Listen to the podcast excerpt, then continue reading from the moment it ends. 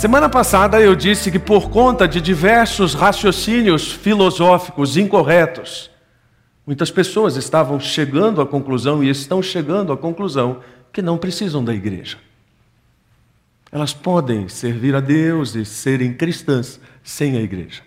Da mesma forma, hoje há alguns raciocínios filosóficos que estão impedindo as pessoas de entender melhor o que é que a Bíblia está falando a respeito de ser uma pessoa melhor. E não faltam verdadeiros luminares da intelectualidade, da academia, pregando essas coisas.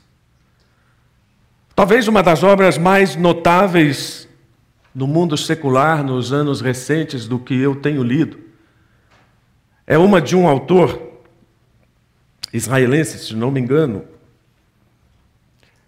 Yuval Noah Harari, que diz o seguinte: salvamos pessoas da miséria abjeta. Temos agora de fazê-las positivamente felizes. Tendo elevado a humanidade acima do nível bestial da luta pela sobrevivência, nosso propósito será fazer dos humanos deuses e transformar o Homo sapiens em Homo Deus. Uau! Assusta pensar que alguém esteja pensando isso, mas está. E não mais, este mesmo autor diz que atualmente pensadores e até economistas defendem suplementar ou mesmo substituir o PIB pelo FIB. Não é brincadeira, não é programa humorístico. Felicidade interna bruta. Em inglês, gross domestic happiness. Afinal, o que as pessoas querem? Elas não querem produzir, elas querem ser felizes. A produção é importante porque provê a base material para a felicidade. E fica difícil colocar aqui tantas outras coisas que seriam produtivas para o início da nossa meditação bíblica. Mas eu quero colocar só mais uma frase curta do mesmo autor, onde ele diz: esse tipo de lógica pode levar a humanidade a eleger a felicidade como o segundo objetivo mais importante para o século 21. E você se pergunta, mas qual é o primeiro? O primeiro é vencer a morte. Que o autor acredita que é só um problema técnico. Alguns problemas técnicos para resolver, e talvez mais 100 ou 200 anos nós não tenhamos mais que lidar com a mortalidade. E ele diz: imagine a maravilha de um mundo sem céu, sem inferno, sem medo da morte, sem todas essas complicações. Isso aqui é uma amostra muito pequena de como sutilmente tudo à nossa volta nos leva a olhar para um novo tipo de ambiente filosófico espiritual, onde Deus não tem vez onde Deus não está no centro, onde Deus não é o objetivo final.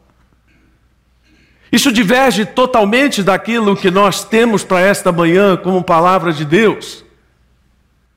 E uma palavra de Deus seríssima, biblicamente fundamentada, e que basicamente diz o seguinte: nós não podemos trocar essas referências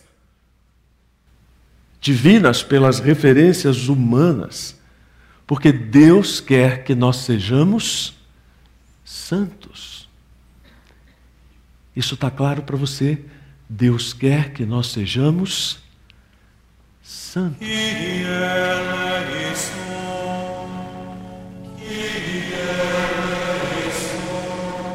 Não, não. Para, para. Não é esse tipo de santidade. A nossa mente religiosa está cheia de coisas erradas a respeito de santidade. Na verdade, nós pensamos em santidade como algo ascético, separado. Algumas pessoas encapuzadas e, e olha, esse é o grande modelo. E para eu ser santo, eu vou precisar me retirar do mundo. E esse foi o pensamento por muito tempo. Muitas pessoas pregaram isso. Mas nesta manhã nós queremos basear o nosso pensamento no princípio bíblico de Deus está agindo para que eu seja aperfeiçoado. E isso não é uma obra nossa, isso é pela graça. E esse aperfeiçoamento tem um objetivo que eu me torne alguém não melhor no sentido que nós falamos no início, mas alguém maduro espiritualmente. Toda vez que eu vou falar sobre maturidade, eu fico lá em casa com a minha esposa perguntando: Ô oh, bem, como é mesmo que você falou que aquele conceito psicológico de maturidade? Ela fica repetindo para mim aquelas coisas e eu vou então formatando na minha cabeça para chegar à ideia de que maturidade é você ter autonomia para decidir e assumir responsabilidades. Portanto, de certa forma, Deus está trabalhando para que nós tenhamos essa maturidade de enxergá-lo como Ele é, de nos curvarmos como Ele merece e de assumirmos compromissos com Ele. Para então chegar ao conceito bíblico do que é santidade. Aquela é a hora que a gente faz agora, cara de santo, fica em pé e lê o texto bíblico. Vamos ficar em pé? Filipenses 1:6, que já foi cantado, fantástico encadeamento temático dos cânticos hoje, tudo convergindo para esta verdade bíblica que diz: Tenho certeza de que aquele que começou a boa obra em vocês irá completá-la até o dia em que Cristo Jesus voltar. Vamos ler juntos? Tenho certeza de que aquele que começou a boa obra em vocês irá completá-la até o dia em que Cristo Jesus voltar. Como o pastor André já orou e ele também é bastante santo, então não precisa orar agora de novo, a gente pode assentar de novo. Uma das coisas que me atrai nas epístolas paulinas são as orações iniciais. Ou, aliás, não uma, mas algumas coisas que me atraem. E nestas orações iniciais, Paulo sempre deixa muito delineado, muito bem pontuado o caráter de Deus. Ele ora pelas pessoas, mas ele ora pelas pessoas pedindo que aquelas pessoas reflitam a beleza da Trindade. Você pode olhar o começo de Efésios, começo de Filipenses, começo de Colossenses, de Tessalonicenses. E este texto faz parte de uma dessas orações, onde Paulo está orando pelos crentes de Filipos e o desejo dele é que eles amadureçam que eles estejam realmente focados naquilo que Deus é e que estejam percebendo o que Deus está fazendo na vida deles. Observem que à medida que a gente vai aprofundando esses temas do que Deus está fazendo, a gente vai vendo que isso está pela Bíblia inteira que não somente os profetas, mas todas as pessoas que vieram depois dos profetas, os evangelistas, os apóstolos, eles levaram as pessoas a olhar para a palavra de Deus e vislumbrar nela os nortes das ações de Deus nas suas próprias vidas. E portanto, Paulo está dizendo, de certa forma, eu estou orando por vocês para que vocês prestem atenção nisso que está acontecendo em vocês. Alguma pessoa talvez pode perguntar, mas o que é que está acontecendo em mim? Deus está santificando você. Deus está me santificando. Pode ser que você não concorde com essa abordagem, com essa interpretação de Filipenses 1,6. Tem gente que olha para esse texto e não enxerga a boa obra como sendo a salvação. Eu gosto de ser honesto quando prego e de dizer: olha, eu penso isso sobre o texto, mas tem gente que não pensa assim.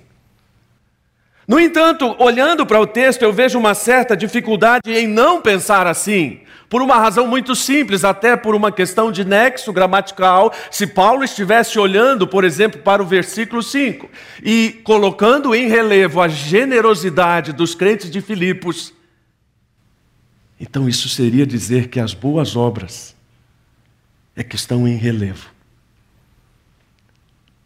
E aí você percebe a troca da referência, o homem como referência e não Deus. Por isso, então, que eu prefiro olhar para o texto e entender que Paulo está dizendo realmente que a boa obra é a santificação, como parte da salvação. Nós vivemos hoje numa cultura de consumo onde a palavra combo resume um pacote que você adquire. O combo da sua operadora de telefonia garante para você uma série de serviços. O combo da sua operadora de TV.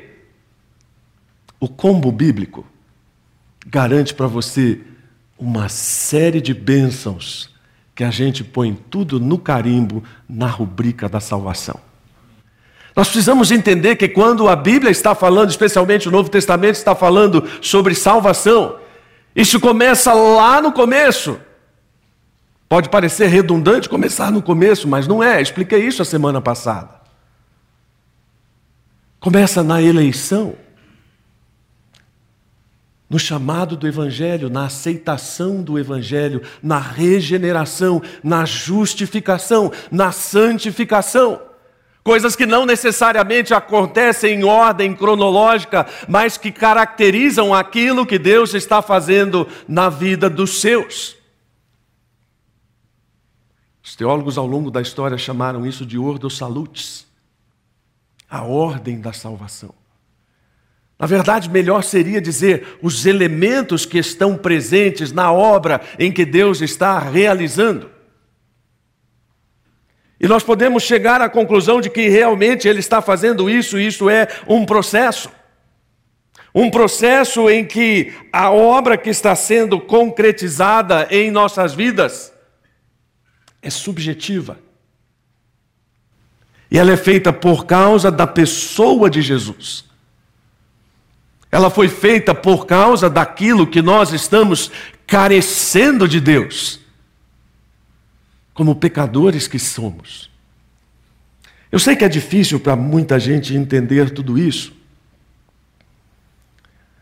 mas torna-se mais fácil quando nós pensamos na nossa condição de absoluta incapacidade para chegarmos a qualquer providência de salvação eterna para as nossas vidas. A não ser que você creia em tudo aquilo que aquele professor de Oxford, que foi mencionado no começo, pensa. Porque se você não crê naquilo, você vai olhar para esta palavra e ter a mesma certeza de Paulo. De que ele está não apenas confiante, mas ele está dizendo para a gente que essa santidade bíblica que ele está vendo Deus desenvolver é alguma coisa que vai além das nossas especulações místicas. Você viu a imagem do monge lá? Aquilo é uma especulação imagética, mística. Aquilo desperta no nosso imaginário uma série de percepções, sensações. Mas santidade não é isso.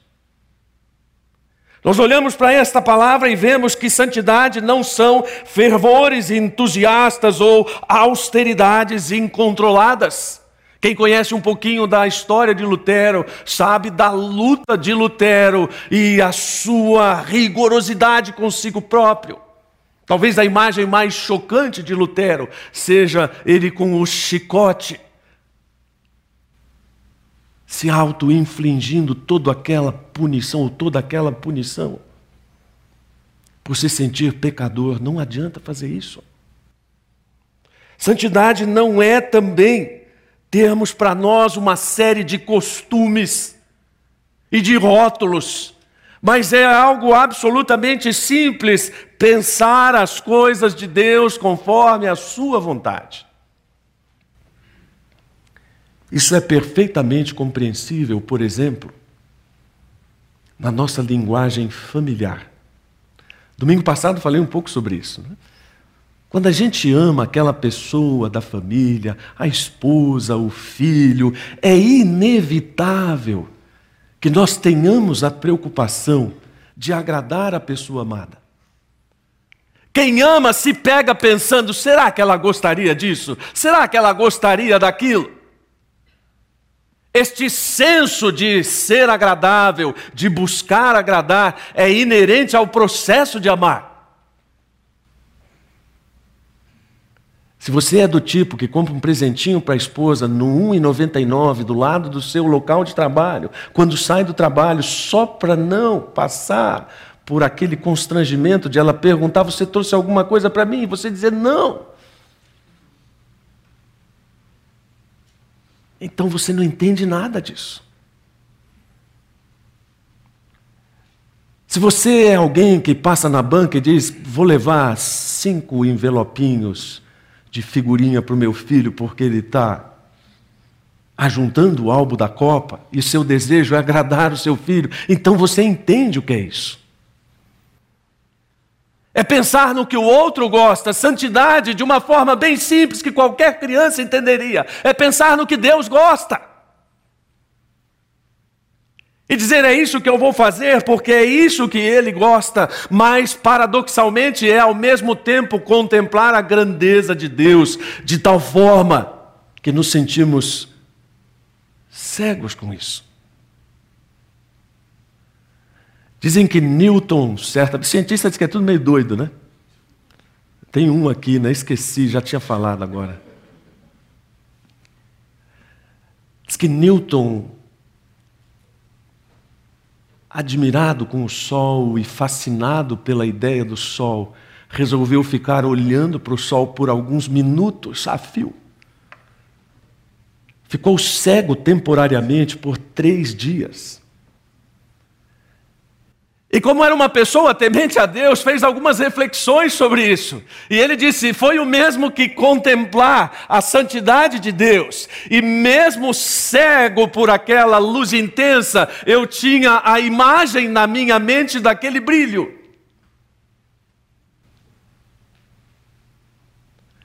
Nós não conseguimos olhar para Deus porque a santidade dele nos cega. Mas nós temos na nossa imagem o brilho dessa santidade. Refletido principalmente pela parábola. Refletido por tudo aquilo que a palavra está falando sobre essa pessoa de Deus. Por exemplo, falar sem ou falar sobre santidade sem mencionar 1 Pedro. Certamente não é uma abordagem completa. Eu ainda não tenho todas as pessoas da igreja no meu WhatsApp, já tenho uma boa quantidade, quase 100. Ah, se você já está nessa minha lista, você recebeu hoje uma mensagenzinha curta de manhã. E ao final da mensagem, hashtag Sede Santos. Você fala, oh, pastor, mas eu não estou na sua lista, você está me discriminando. Não, pode me procurar. Depois do culto, passa seu número que a gente vai agregando. Porque esse é um texto fundamental da compreensão, quando Paulo está dizendo: estejam com a mente preparada, prontos para agir e exercitem o autocontrole, depositem toda a sua esperança na graça que receberão quando Jesus Cristo for revelado em linguagem bem simples, de novo, que qualquer adulto entende. Isso significa, vamos arregaçar a manga da mente para fazer aquilo que Deus quer. Ou de outra forma, vamos ter uma cabeça inteligente e privilegiada, de tal forma que seja mais fácil decidir fazer aquilo que Deus quer. Ou seja, estejam com a mente alerta da mesma forma que filhos obedientes estão prontos para obedecer. Na sequência desse texto, no versículo 14, o apóstolo Pedro diz: Como filhos obedientes, não se deixem amoldar pelos maus desejos de outrora, quando viviam na ignorância. Eu acho que o que mais caracteriza um filho obediente é a prontidão para dizer ao pai, ou para fazer ao pai, aquilo que está sendo pedido. Eu fico pensando, você já ouviu isso na sua casa, não é novidade. Chamar um filho e dizer, estou indo. Eu, eu reputo isso, irmãos, como problemas da nossa brasilidade. É? Dizem, não conheço tantos portugueses, mas dizem que se você parar na frente de um elevador em Portugal, que abre as suas portas e perguntar, está subindo, está descendo, ele vai dizer, está parado.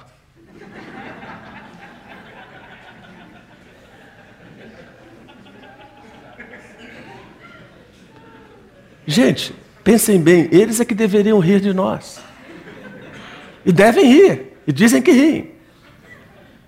Porque nós dizemos, está subindo, está descendo. Não, está parado. Está parado. O nosso filho diz, estou indo. Mas não vai. Você diz para sua esposa no WhatsApp, meia hora antes de chegar, estou chegando. Porque você sabe que ela já está nervosa lá. Não sei por que as pessoas estão rindo, se identificando com tudo isso. Né? Esposas não ficam nervosas. Não sabe a mim. É, 33 anos a gente disfarça bem. A grande questão a respeito da resposta à santidade de Deus é a nossa prontidão. Então, se Pedro está falando que nós, como filhos, devemos obedecer, não está certamente pensando em filhos que obedecem depois de dez chibatadas, de punições, de castigos. Não, está falando de pessoas que têm prazer em fazer isso. E o pensamento dele é completo no versículo 15, 16: Como é santo aquele que vos chamou, sede também vocês santos porque está escrito: sejam santos, porque eu sou santo. Ele está reverberando aquelas mensagens do Velho Testamento, que tantas vezes foram repetidas diante do povo. Irmãos, o, o Antigo Testamento, o Primeiro Testamento, como seria mais correto teologicamente falar, ele é impressionante em relação a isso. Um dos textos que mais me chama a atenção é aquele em que a arca do Senhor está voltando para Israel. Aquela festa do povo toda. E um sujeito toca na arca e cai morto. E Davi surta. É a linguagem nossa. Davi surta porque ele diz: Deus, que loucura, desse jeito não dá. O sujeito só tocou na sua arca, caiu morto. Quem é que pode subsistir na tua presença? Essa é a exclamação de tantos salmistas em outros lugares. Ainda bem que nós vivemos num outro momento da história, né? Já pensou? Quantas pessoas cairiam mortas aqui na entrada deste recinto, ao começo de um culto, como Ananias e Safira? Nós não temos realmente a dimensão do que isso significa e, na verdade, de novo, o paradoxo é, é muito grande, mas ao mesmo tempo é muito pequeno. Porque é só uma inversão de lógica. Uma moça que aceitou a Cristo diz que ela conseguia resumir isso de forma muito simples. Antes de aceitar a Cristo, ela corria atrás do pecado. Depois de aceitar a Cristo, ela corria do pecado. Quando nós estamos impressionados com a santidade de Deus, é exatamente isso que acontece. Pelo amor a Ele, pela vontade de agradá-lo, nós corremos do pecado. Porque nós entendemos que isso desagrada a Deus, que isso destrói a nossa vida.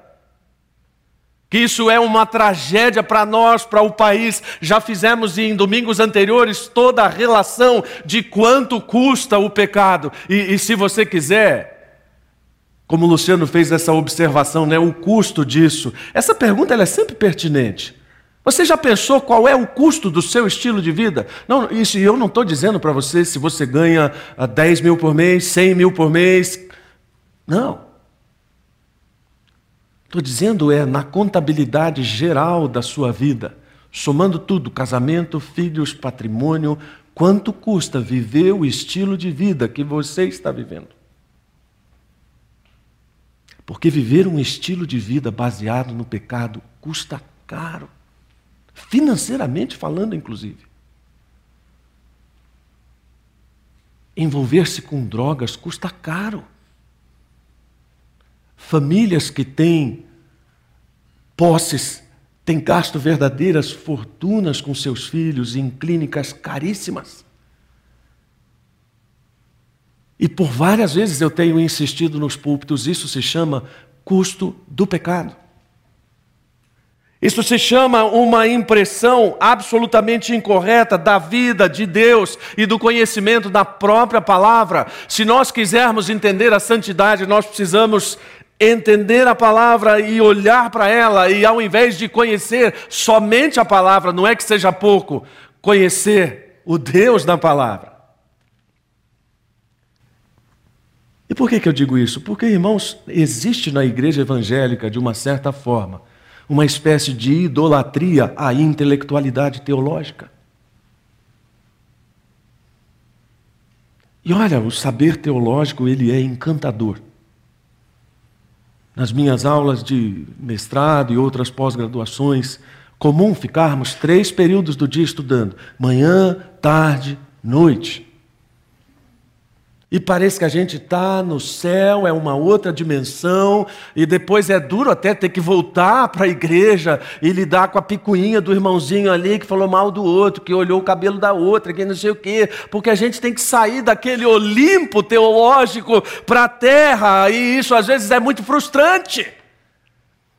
E então é mais fácil focar na intelectualidade e nas vírgulas da palavra e nas expressões e na profundidade. E vejam bem, não é que eu esteja me colocando contra isso, nós precisamos disso. Mas não é isso que rege a nossa vida. Não é isso que deve reger a nossa vida. Nós não podemos morrer de fome espiritualmente tendo a Bíblia na nossa frente de todas as formas. É isso que Albert Moller está dizendo. Muitos de nosso povo estão morrendo de fome espiritual porque não conhecem toda a história da Bíblia e por isso não se acham na história. E entender a Bíblia e olhar para a Bíblia como um todo é enxergar-se nela. E entender como é que Deus está fazendo esse processo todo, palavra que nós usamos no começo. O texto deixa bem claro que Deus está nos preservando. Quando eu olho para o texto e vejo aquele que começou vai terminar, ou seja, isso está certo, está garantido. Paulo está dizendo, é isso mesmo, tem uma ideia de preservação aí, não vai falhar. Vai ter tranco, vai ter barranco, vai ter tombo, vai ter queda, vai ter frustração, tristeza, mas não vai falhar, vai chegar no fim, vai ser completo, vai ser perfeito. Porque o objetivo de Deus é fazer com que eu e você, nesse processo, sejamos mais parecidos com 2 Coríntios 3,18. Eu acho que você vai ter até arrepio com o que eu vou falar agora. Mas alguns anos atrás eu peguei, preguei um ano inteiro sobre este versículo. Falei, pastor, no segundo domingo não ia mais. Você não imagina quanta coisa pode ser extraída dessa verdade. Deus nos transforma gradativamente à sua imagem gloriosa, deixando-nos cada vez mais parecidos com Ele. Você pensa que é pouca coisa ser confundido com Jesus? Você já foi confundido com Jesus? Oh, pastor, não fica forçando. Como assim confundido com Jesus? Tem uma história deliciosa, a minha favorita. História verídica. De uma moça muito simples, muito carente, cega, que para sobreviver vendia frutas numa rodoviária. Ela era ajudada, alguém a levava para lá, montava o tabuleiro para ela com as frutas e ela vendia aquilo durante o dia, mas era comum que as pessoas esbarrassem naquele tabuleiro, e as frutas se espalhassem. Imagina a dificuldade para uma pessoa cega recompor aquilo. E numa rodoviária, as pessoas insensivelmente passando e pisando nas frutas e chutando. Mas então um dia alguém sensibilizado com aquela situação para, pega todas as frutas, recoloca o tabuleiro no lugar, arruma novamente e a moça pega no braço daquele homem e diz: Moço, você é Jesus. Chorando do jeito que eu sou, eu acho que eu me acabaria. Se alguém pegasse no meu braço e me dissesse: Você é Jesus? Porque Deus está trabalhando para esse propósito. No ano passado, preguei um sermão e terminei aquele sermão dizendo à congregação: vá para casa hoje e diga para pelo menos uma pessoa: eu vejo Cristo em você.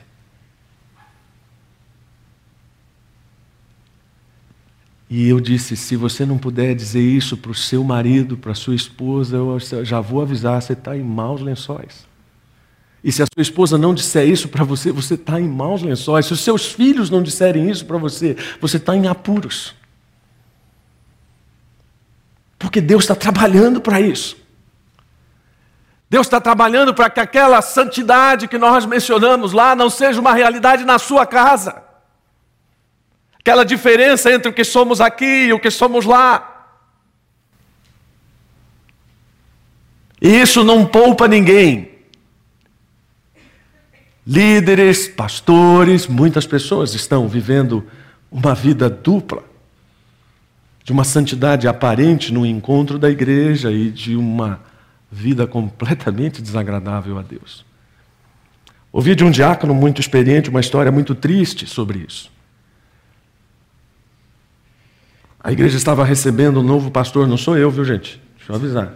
Minha esposa está aqui, bem saudável. Mas ele percebeu que a conduta da esposa daquele pastor não era adequada.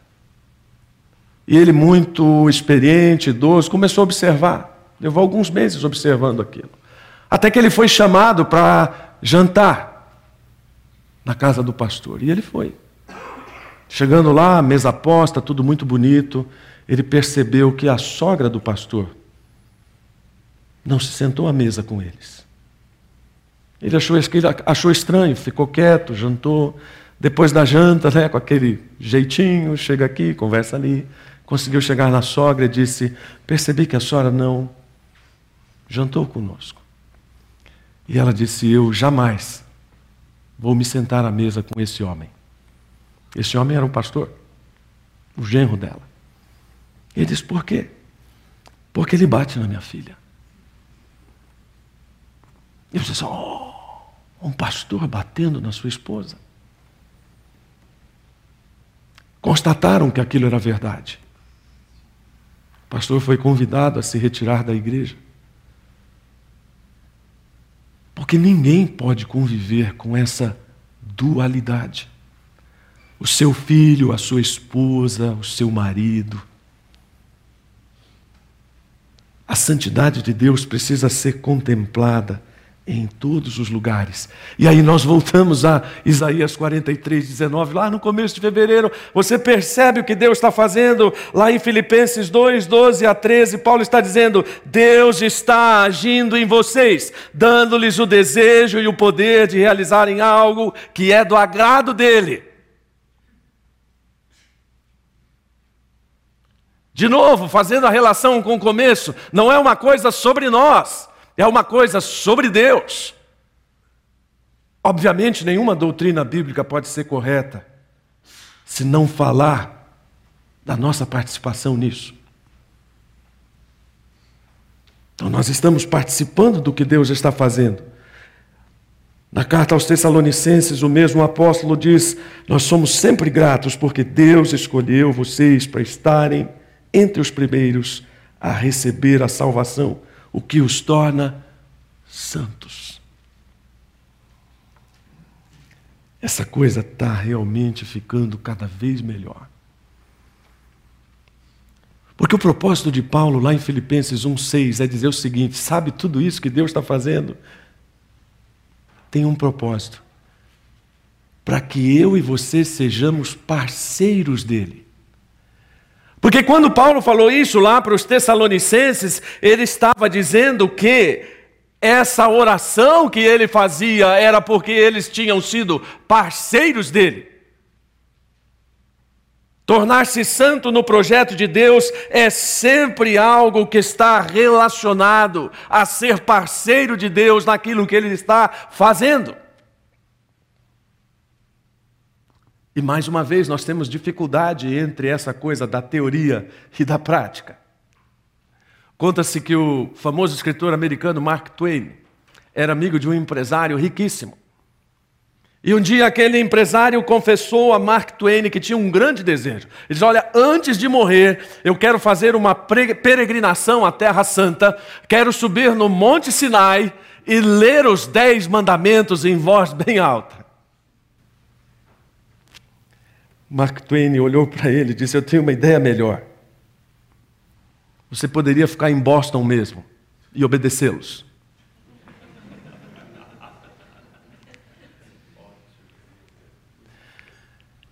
Não é a nossa prática. Não é aquilo que Deus está dizendo para nós nessa manhã e dizendo: viva em santidade os seus relacionamentos. Seja santo com a sua esposa, seja santo com o seu marido, seja santo com os seus filhos.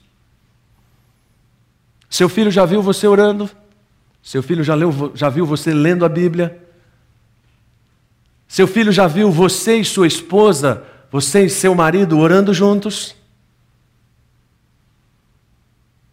Porque são dessas pequenas demonstrações, não de santidade, porque isso ficaria um pouco fora do sentido de tudo que está sendo pregado, mas daquilo que está sendo vivido, que os filhos vão construir sua própria ideia de santidade. Não adianta num domingo chuvoso que está prenunciando o inverno arrancar seu filho de 10 anos da cama e dizer: Vamos para a igreja, menino. Se durante o resto da semana o que ele viu de você não dá a menor vontade de ir para lugar nenhum onde a palavra Deus esteja em evidência. Viva em santidade todos aqueles papéis que Deus tem colocado para você. E olha, você não se dá conta de como isso é grande, essa, ou de como é grande essa lista. Você é vizinho, não é? Alguém mora do seu lado. É, pois é, tem uma tarefa de santidade nisso. Sabe aquela planta que o vizinho coloca perto da sua porta que você não gosta? Então, dá um BO danado aquele negócio. Como é que você vai demonstrar a santidade? E eu estou falando de planta porque eu conheci uma pessoa que moveu uma ação judicial contra o seu vizinho por causa do lugar de uma planta. No porta com porta. Quantos pastores têm passado por experiências muito tristes com suas ovelhas, né? Falei mal de pastor, agora tem que empatar um negócio, falar um pouco de ovelha também.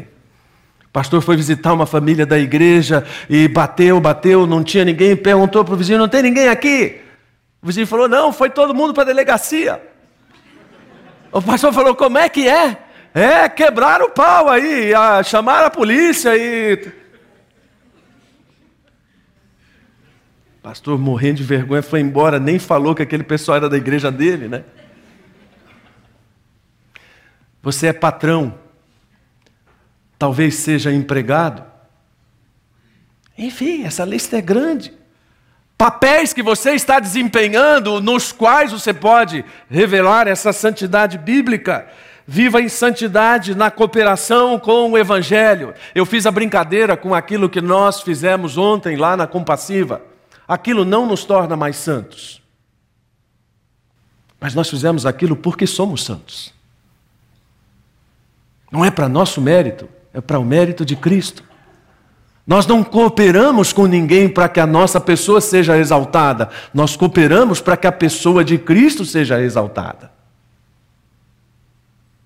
Isso muda a nossa forma de nós nos relacionarmos em todas as esferas da nossa vida. Mas para terminar, eu disse que essa coisa estava ficando cada vez melhor.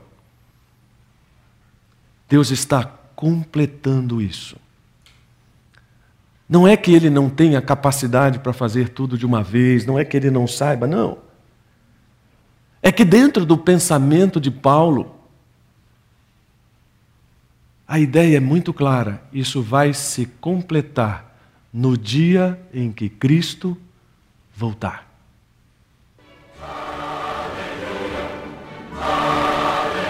Para, para, para. De novo, não. Não é essa a trilha sonora do arrebatamento. Tinha que ser mais alto para assustar o pessoal.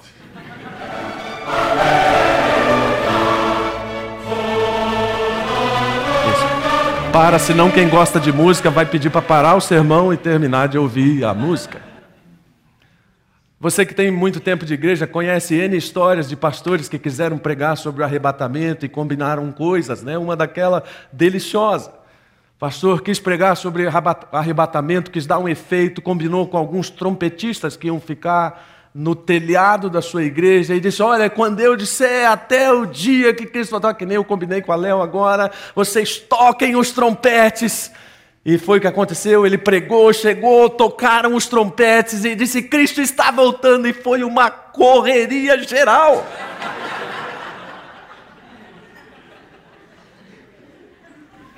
Ficou apenas uma senhorinha idosa na frente, aqui no lugar do rock, ó pastor foi até ela, estava morta de susto, tadinha. Deve ser folclore. Deve ser folclore. Mas uma coisa é certa: nenhuma visão de santidade é completa se não estiver voltada para aquilo que o próprio Deus está estabelecendo como ponto de chegada. Ponto de chegada, óbvio, nessa esfera que nós conhecemos. Porque, na verdade, é um novo ponto de partida em que ele dá as garantias. Quando o Espírito Santo conduz o culto, tudo, tudo é maravilhoso, não, é, irmãos? Isso foi dito nos cânticos, isso foi dito na oração do André, isso está sendo repetido na palavra. Esse é um trabalho de Deus é o que Deus está fazendo, a garantia dele. Por isso que Paulo diz: Eu tenho certeza, eu estou bem certo, isso não vai mudar.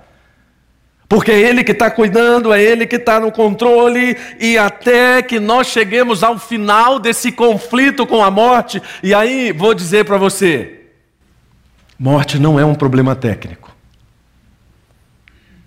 Porque olha só como alguns raciocínios podem nos levar a conclusões erradas raciocínios falaciosos nós conseguimos erradicar diversas doenças. Conseguimos mostrar que doenças eram apenas problemas técnicos. Não falta muito, então, para nós chegarmos à mesma conclusão a respeito da morte. A morte é só um problema técnico. Não é. Ela é para nós o fim desse conflito e o começo de uma nova história. C.S. Lewis diz: Todas as aventuras que tivemos um dia acabarão, por não ser mais que a capa e a folha de rosto. E finalmente daremos início ao primeiro capítulo da grande história que ninguém na terra jamais leu. História que prosseguirá para sempre, na qual cada capítulo é melhor que o anterior. Deus está agindo para que eu seja uma pessoa melhor. Isso não tem a ver comigo, tem a ver com ele. Eu bem que podia fazer o mesmo apelo daquele sermão, né? Vá para casa, pergunte para o seu marido, pergunte para a sua esposa, para os seus filhos: você vê Cristo em mim? Você vê a santidade, mas eu já repito, precisa ter coragem para fazer essa pergunta. Quem pergunta o que quer, às vezes ouve o que não quer. Mas isso é importante demais porque tem a ver com o seu presente, com o seu futuro e com a sua glorificação, como é o fecho do texto. Abaixe sua cabeça, vamos orar juntos. Senhor, nós temos grande alegria nesta manhã em pensar que o Senhor continua fazendo coisas maravilhosas por causa do teu caráter, da tua beleza por causa daquilo que o Senhor tem preparado para nós. Obrigado, porque nosso irmão Paulo deixou de forma bem clara a mensagem de que Deus está nos fazendo santos. Deus está aperfeiçoando em nós aquilo que Ele vem preparando desde a eternidade até a eternidade. E essa intervenção na história é a nosso favor por causa de Cristo e por causa da pessoa melhor que Deus quer que eu seja, que nós sejamos, como espelho da própria pessoa de Cristo. Leva-nos para as nossas casas e para mais uma semana com esta convicção de que o Senhor está fazendo coisas maravilhosas em nós. E que a santidade seja não um mito, uma imagem distorcida, uma ideia religiosa, mas seja uma realidade de uma intimidade com o Senhor. Obrigado, Pai, por ter falado ao nosso coração, em nome de Jesus. Amém.